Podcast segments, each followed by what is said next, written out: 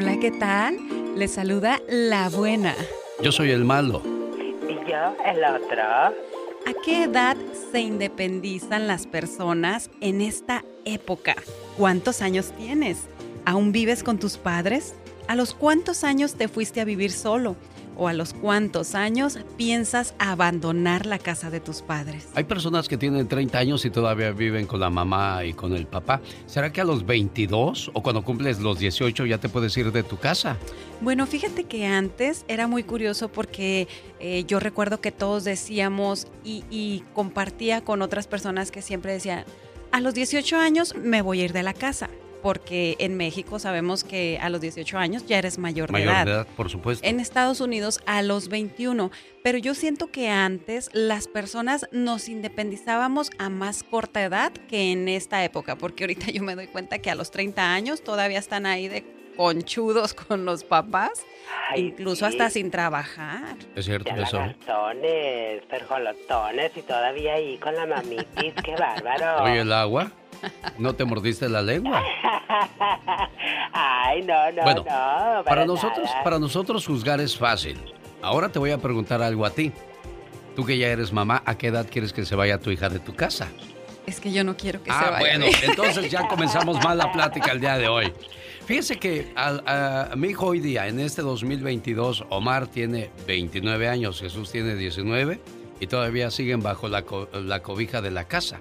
Entonces, creo que los tiempos han cambiado, o, o al menos en, en la mentalidad de ellos es no casarse por ahora. Nosotros a nuestros 20, 21 años ya estábamos casados. Sí, claro, ya, ya queríamos desde los 16 años, ya andábamos, como dice mi mamá, de chile frito para arriba y para abajo, este, queriendo hacer nuestra vida. Pero hay algo muy diferente de en irnos de la casa con independizarnos, porque para mí independizarse es este una persona, un joven que ya trabaja, que ya se vale por sí mismo y que si aún vives en la casa de tus padres, bueno, por lo menos aportas algo al hogar. Eso es importante, ¿eh? porque si estás colaborando con los gastos, estás bien. Pero si no estás dando nada, entonces estás mal porque te estás volviendo dependiente. Eh, existe la historia de, de Alejandra Guzmán y Frida Sofía. Ustedes no conocen el, el- el fondo de ese asunto, cómo comenzó, ¿verdad? No. Tú, No, tú lo sabes. No, Resulta que le dijo Frida Sofía a Alejandra, mamá, ¿qué me vas a regalar en mi cumpleaños? Oh, Dijo Frida. Ya, ya tienes 29 años, cumples 29 años. Ay, ay, ay. O sea, Frida, ya es hora de que tú no esperes nada de tu mamá, que venga de mí lo que tenga que salir, pero no esperes un, un regalo caro. Una cosa Ya. es Juan Domínguez. Y otra no. No me friegues. ¿Oílo?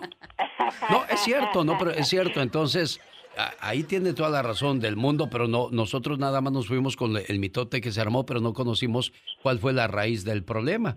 Oye, ¿qué me vas a regalar esta Navidad, mamá? Ay, no la mueles, ya tienes 22 años. O sea que eso fue lo que Eso fue lo que provocó esa- todo- todo- ese todo. pleito. Sí. Wow, Wow. imagínate. Oye, qué sinvergüenza, ¿no? Porque Yo creo que allá, ya- allá hay muchos hijos, ¿eh? Sí, que chantajean a los padres. ¿Y sabes cuáles son esos hijos? Aquellos que se están esperando a que se muera. ¿Qué ibas a decir? Sí, no, te digo cuáles son. Los hijos que están esperando a que se muera la mamá o el papá para ver qué les van a dejar de herencia. Ay, qué horror. Sí, ¿A sí, poco? sí. ¿O me equivoco? No, No, muy sí, cierto. sí, tiene razón. Que los Para- chantajean, eh, siempre, se hacen como que los cuidan de repente a los papás, cuando realmente lo único que están haciendo es esperar y dejar pasar el tiempo. Qué feo. Sí. Está como el chiste de- del chamaco que estaba acostado en la cama, llegó la mamá y le dijo, ¿onta bebé? Ay, mamá, ya no me digas bebé, ya tengo 28 años. Ándele pues entonces a trabajar. Ah, no, no, no, aquí estoy, aquí estoy. No.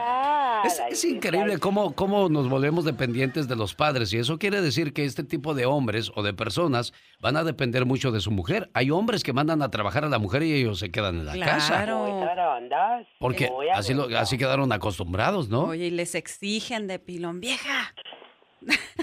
¿Qué dicen? ¿Qué dicen?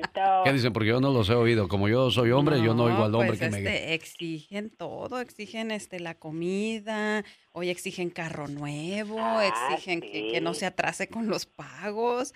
Oye, no, de verdad Y que... comida buena y le comida. tienen que dar. Y también incluso estos son los hombres que permiten que la mujer ande con otros con tal de que lleven el, gasto a la casa. Sí, no, típico de que si te vas con otro, me voy con Me voy con, yo también me voy con ustedes. Oye, ¿conoces alguna historia de alguien que haya hecho eso? Sí, ¿sabes qué? Por allá en mi rancho... En la guamuchilera. En la guamuchilera. Ay, no quería decir, pero no fue la guamuchilera, para que no se sepa. Este, había una, una señora que, que yo conocí cuando estaba muy chica y era muy trabajadora ella. Bueno, pues se casa con un holgazán. Sí. Entonces, al tiempo, ella seguía vendiendo sus cosas de comer. Conoce a una persona, a, un hombre que venía de por allá de Oaxaca o no sé de dónde, a los campos en Sinaloa, donde hay tomate, chile, pepino y todo eso.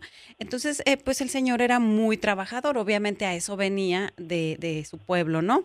Entonces, pues se hace amante de él porque el marido lo tenía viviendo en la casa y ella salía a vender y es, bueno, pues al final se llevó al, amante a vivir a la casa y, viven felices el marido, el amante y la mujer. Y, ah, el, y el amante trabaja para mantener a la mujer y al marido. Oye, pero, pero qué clase, pero también si yo estoy trabajando por la casa, o sea, ya me vas a llevar a tu casa, hay que correr al otro, porque si no, oye, entonces cuando me toca a mí va a decir.